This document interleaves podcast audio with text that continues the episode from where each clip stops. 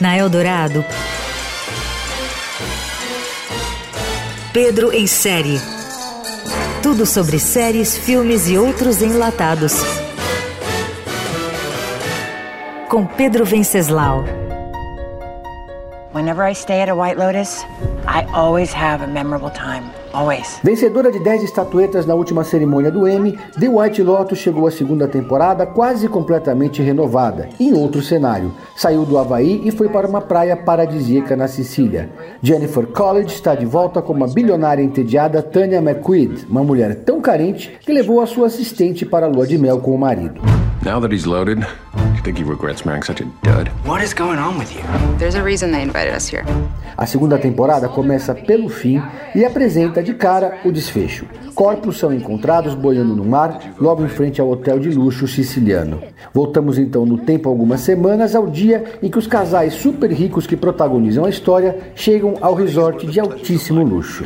White Lotus 2 da HBO então apresenta os personagens, quase todos tão intragáveis como os da primeira temporada. São mais de cinco núcleos que interagem ao longo dos capítulos.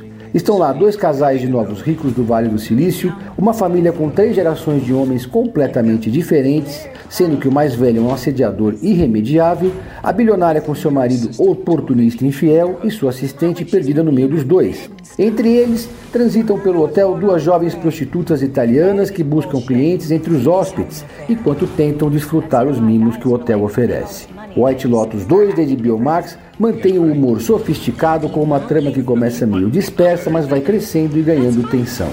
Mas aviso aos desavisados: não espere uma investigação sobre os motivos das mortes ou algo na linha True Crime.